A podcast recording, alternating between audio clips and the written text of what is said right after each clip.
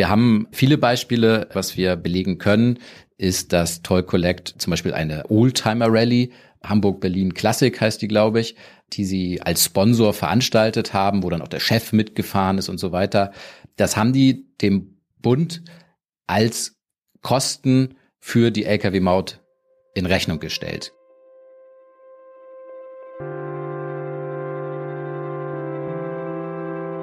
Die Geschichte hinter der Geschichte.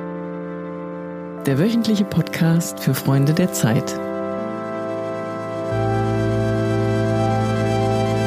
Herzlich willkommen, liebe Hörerinnen und Hörer, zu einer neuen Ausgabe unseres Podcasts Hinter der Geschichte, bei der wir Ihnen jede Woche einen Einblick hinter die Kulissen der Zeit gewähren. Und zwar diese Woche hinter einen Artikel, der im Wirtschaftsressort erschienen ist. Und ich sitze gerade im Büro meines Kollegen Felix Rohrbeck, der an dem Titel mitgeschrieben hat oder an der Geschichte mitgeschrieben hat. Hallo Felix. Hallo Fritz. Und in dieser Geschichte geht es um den Mautbetreiber Toll Collect, der offenbar dem Bund viele Millionen Euro zu viel in Rechnung gestellt hat für das Betreiben des Systems. Felix, du hast vor ein paar Monaten schon mal einen Podcast aufgenommen. Da ging es um Whistleblower und du hast damals eine Andeutung gemacht, dass da noch was kommt. Ist das jetzt der Text, auf den wir gewartet haben? Genau, das ist der Text. Also ich habe damals zusammen mit meinem Kollegen Götz Hamann eine Geschichte über Whistleblower gemacht, die über Missstände berichten und wie es diesen Whistleblowern später ergeht, dass die meistens ihren Job verlieren, dass sie oft psychisch krank werden und so weiter. Und wir haben damals nach einem Whistleblower gesucht, der nicht auspackt, weil er eben Angst hat, dass es ihm hinterher so schlecht ergeht. Und so sind wir auf Joachim Wedler gestoßen. Und Joachim Wedler war früher bei Toll Collect der Mann, der mit dem Bund abgerechnet hat. Und er erzählte uns dann seine Geschichte und die war so spektakulär, dass wir die Geschichte so wahnsinnig interessant fanden, dass wir angefangen haben, mit ihm darüber zu reden, wäre es nicht doch besser, damit an die Öffentlichkeit zu gehen. Und das war dann auch bei ihm langer Prozess und am Ende wollte er aber. Und dann haben wir gesagt, okay, dann müssen wir, müssen wir uns diesen Stoff, auch wenn er kompliziert ist, nochmal wirklich vornehmen und haben dann noch ganz viele Dokumente ausgewertet, mit ganz vielen verschiedenen Leuten gesprochen. Aber der Anlass für die Geschichte war eben Joachim Wedler, der Mann, der früher bei Toy Collect abgerechnet hat. Du hast gesagt, das ist jemand, der nicht auspacken wollte zu dem damaligen Zeitpunkt. Irgendwann hat das dann doch. Das heißt, er war auch noch nicht an der Öffentlichkeit, als ihr zum ersten Mal mit ihm in Kontakt gekommen seid. Wie habt ihr überhaupt den Typen gefunden? es gibt einen, der sich um Whistleblower kümmert und ihn hilft. Und mit dem Verein waren wir in guten Kontakt. Und ähm, dieser Verein hat dann auch den, den Kontakt hergestellt. Und wir haben uns dann sehr, sehr oft mit Joachim Wedler getroffen und sind gemeinsam durchgegangen, welche Konsequenzen das für ihn haben kann, wie wir zusammenarbeiten, was geht, was nicht geht. Und ähm, wir haben ihn auch keinerlei Druck ausgesetzt. Es war seine eigene Entscheidung, dass er gesagt hat, er möchte das jetzt, er ist soweit, er will in die Öffentlichkeit gehen. Heute, am, am 9. August, erscheint diese Geschichte. Wann habt ihr euch zum ersten Mal mit ihm getroffen und wie, wie viel Arbeit steckt eigentlich hinter so einer Geschichte? Wie viele Monate Recherche? Das war Anfang des Jahres, als wir uns mit Herrn Wedler das erste Mal getroffen haben. Und ähm, wir haben dann mit insgesamt fünf, fünfeinhalb Kollegen an der Geschichte gearbeitet und fast ein halbes Jahr. Das heißt nicht, dass wir in der Zeit nichts anderes gemacht haben. Das klingt immer so ein bisschen übertrieben mit fünf Leuten ein halbes Jahr. Natürlich haben wir alle auch andere Sachen zu tun. Aber es war wirklich verdammt viel Arbeit, weil das ein Dokumentenwust ist, den wir hatten. Das ist ja einerseits als Journalist toll, wenn man an Dokumente rankommt, die geheim sind, die nicht öffentlich sind. Aber plötzlich hängt man da und dann gibt's Verträge, die haben 17.000 Seiten. Ja, und irgendwer muss das ja auch lesen. Und du hast mir das gerade mal gezeigt. Auf deinem Rechner liegt ein Ordner, der heißt Betriebsunterlagen und darin sind lauter Dokumente mit sehr kryptischen Abkürzungen. Hier, was, was du gerade geöffnet hast, BV-AP235 Teil 1.pdf. Das ist der Vertrag zwischen Toll Collect und der Bundesrepublik, der im Jahr 2002 geschlossen wurde. Du hast gesagt, man weiß, du hast gerade 17.000 Seiten mindestens, vielleicht auch noch mehr, wenn man die ganzen Anhänge mitzählt. Das hat noch nie ein Mensch gelesen, ihr wahrscheinlich auch nicht, oder? Und wie geht ihr dann mit diesen Dokumenten um? Wie teilt man sich sowas auf? Also ich kann ganz sicher sagen, dass wir den Vertrag nicht komplett gelesen haben, weil dann werden wir nach einem halben Jahr gerade mal fertig mit Vertrag lesen. Ich bin mir sehr sicher, ich kann mir nicht vorstellen, dass ihn irgendwer ganz gelesen hat. Und das ist natürlich auch Teil des Problems. Also der Vertrag der damals 2002 geschlossen wurde und der den Inhalt hat, dass eine Lkw-Maut eingeführt werden soll und dass der Staat diese Lkw-Maut eben nicht selber eintreibt, sondern dass das ein Unternehmen macht, das mehrheitlich Daimler und der Telekom gehört. Das war damals die Entscheidung und das dann festzuzurren ist so unfassbar komplex, dass man eben 17.000 Seiten gebraucht hat.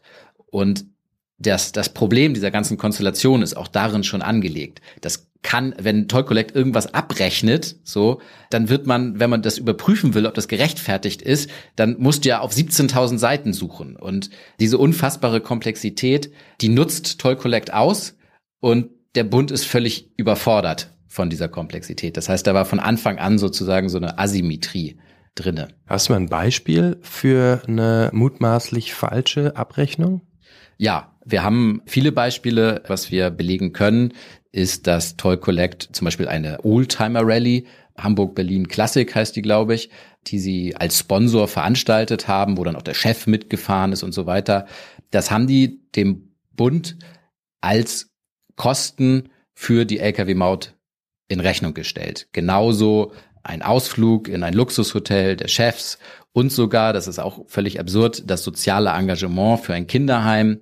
Genauso später streiten sich der Bund und Tollkorrekt in einem privaten Schiedsgericht. Das verschlingt unfassbar viele Anwaltskosten, allein auf Seite des Bundes 250 Millionen.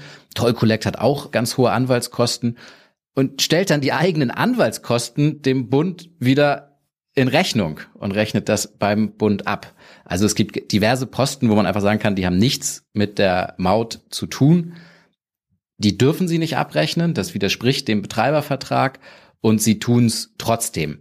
Und man muss sich das so vorstellen, dass es ein Wust von Abrechnung ist und die kann niemand überprüfen. Und bei Toy Collect hat man auch den internen Begriff Storytelling gehabt. Das heißt, man hat sich überlegt, okay, ja, eigentlich Geschichten erzählen. Geschichten erzählen, genau.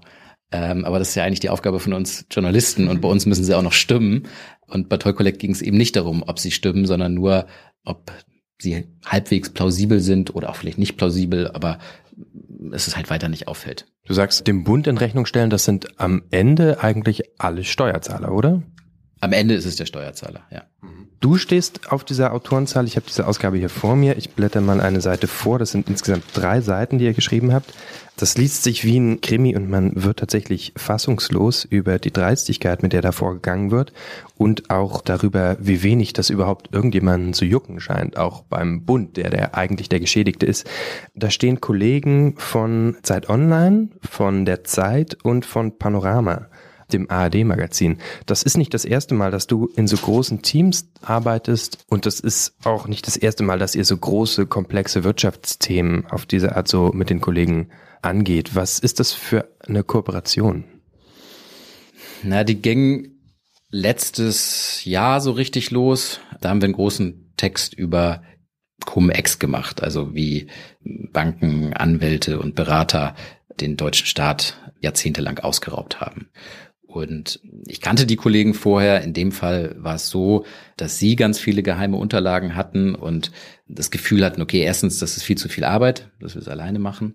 Und dass man auch die ganze Komplexität im Fernsehen nicht rüberbringt. Im Fernsehen kannst du manche Sachen viel besser machen als in Print, aber die Kollegen hatten das Gefühl, es wäre schade drum, wenn es da nur einen Fernsehbeitrag gab. Und dann kamen die zu uns und wir haben dann halt mitgearbeitet, mitrecherchiert und wir haben die Erfahrung gemacht, dass es uns bei, bei, bei diesem Cum-Ex gelungen ist. Das war so ein Thema, das hatten vorher nur so Finanznerds auf der Rechnung. Aber niemand hat, äh, also jemand Normales hat nicht wirklich verstanden, was da eigentlich passiert ist und wie dreist das war. Und diese Kooperation hat sehr, sehr gut funktioniert. Und dann haben wir halt jetzt bei Toll Collect gedacht, das ist so ein bisschen so ähnlich. Das klingt alles furchtbar kompliziert. Man hat auch nicht so richtig Bock, sich damit zu beschäftigen. Aber eigentlich ist es unfassbar und es muss mal erzählt werden. Und ja, dann haben wir zusammen recherchiert und ähm, das funktioniert ganz gut, weil äh, zum Beispiel der, der Whistleblower, ich glaube, der funktioniert im Fernsehen noch besser, weil man ihn sieht, weil man, weil man merkt, okay, das ist irgendwie kein Spinner oder so, dass der hat wirklich Ahnung. Das funktioniert im Fernsehen toll. Aber zum Beispiel, was wir ja auch im Text viel machen, sind Rücksprünge, dass wir erklären, wie kam es eigentlich zu diesem Vertrag, welche Fehler hat man damals gemacht. Das ist im Fernsehen ganz schwierig zu erzählen, weil es ist, es ist Vergangenheit, es gibt da keine Bilder zu und ähm, das können wir in Print besser. Und äh, so als Gesamtpaket ist es dann, glaube ich, eigentlich am schönsten, weil, weil die Fernsehkollegen können sagen, ja, wir können nicht alles da drin erzählen, aber in der Zeit könnt ihr es lesen und, und, und wir können sagen, okay, wir, wir können euch den Wedler nur auf dem Foto zeigen, aber nicht wirklich beschreiben, wie seine Mimik und Gestik und was weiß ich ist so, aber im Fernsehbeitrag könnt ihr es sehen. Ja. Sie hören den Podcast Hinter der Geschichte. Mein Name ist Fritz Habekus. Ich sitze bei Felix Rohrbeck, dem Wirtschaftsredakteur, der diese Woche eine große Geschichte über Toll Collect und mutmaßlich betrügerische Abrechnungen mit dem Bund geschrieben hat. Felix, bei solchen Kooperationen mit so vielen Redakteuren, mein Eindruck ist, dass in den letzten Jahren solche Formen von Kooperationen zugenommen haben. Ne? Die Panama Papers waren irgendwie eine weltweite Rechercheleistung, die auch keine einzelne Redaktion hätte leisten können. Ist das ein Zeichen dafür, dass Journalismus es, es Mittel und Wege gefunden hat, diese komplexen Themen auch anzugehen auf seine Art und Weise? Ja, ich glaube schon. Ich glaube schon. Ich glaube, es hat unterschiedliche Gründe. Das eine ist, glaube ich, dass, dass der Journalismus in den letzten Jahren unter Druck geraten ist. Geld gibt's nicht mehr so viel wie früher. Ähm, alle haben furchtbar viel zu tun. Gleichzeitig ist die Komplexität von Verbrechen, von Mauscheleien und so weiter immer größer geworden. Deswegen macht das schon Sinn, dass nicht jeder für sich alleine recherchiert, sondern dass man es aufteilt. So, das ist, es ist einfach effizienter. So, und ich glaube, an den Panama Papers hat man es gemerkt, dass auch der, der Impact viel größer ist. Insofern, glaube ich, macht das total Sinn, ähm, dass man sich zusammentut und man kann dann natürlich auch stärker Themen setzen. So. Ansonsten reagiert man ja oft auf Themen, die die Tagespresse gerade macht ähm, und so weiter. Aber man hat das ja bei den Panama Papers total gesehen. Vorher hat niemand über Offshore-Konten gesprochen und dann haben halt weltweit Kollegen gemeinsam recherchiert und plötzlich war das Thema ganz oben der Agenda. Und äh, das ist, glaube ich, ein weiterer Vorteil ähm, von so von so Kooperationen. Habt ihr schon eine neue Geschichte, an der ihr arbeitet? Ja, wir haben schon eine neue Geschichte, an der wir arbeiten, aber das gehört auch zum Teil dieser Kooperation. Man ist immer sehr verschwiegen. Insofern muss ich da wieder um ein bisschen Geduld bitten. Okay, vielen Dank, Felix. Du bist jetzt noch mit der Nachbereitung dieser Geschichte beschäftigt, sitzt gerade an der Pressemitteilung. Ich lasse dich mal weiterarbeiten und bedanke mich. Ich danke dir.